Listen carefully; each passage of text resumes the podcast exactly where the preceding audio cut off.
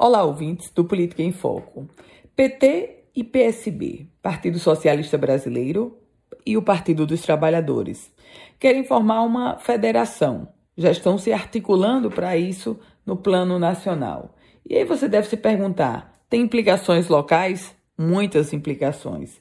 Isso porque o instrumento da federação partidária, que vai estrear agora no processo eleitoral de 2022, essa federação partidária, ela traz os partidos que estão federados funcionando como se fosse uma legenda, pelo menos por quatro anos. O, a aliança firmada agora vai valer por quatro anos.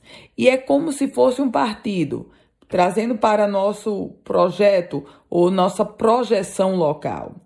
O PT hoje tem a reeleição de Fátima Bezerra. Se o PT forma uma federação com o PSB, necessariamente o PSB, presidido pelo deputado federal Rafael Mota no Rio Grande do Norte, vai estar no projeto político do PT.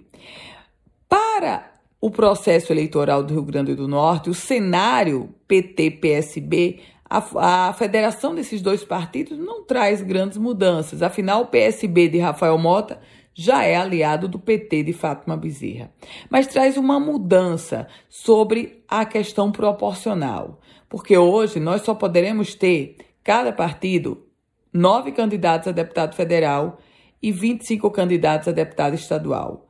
Se PT e PSB formarem uma federação no âmbito nacional, isso quer dizer que a nominata do PSB vai estar, vai ser a mesma do PT. Então, na prática, os pré-candidatos a deputado federal do PT, aquele listão, vai ter que abrir mão, vai ter que ceder espaço para os pré-candidatos do PSB. É como se fosse um partido. A implicação proporcional aqui no Rio Grande do Norte traz sim.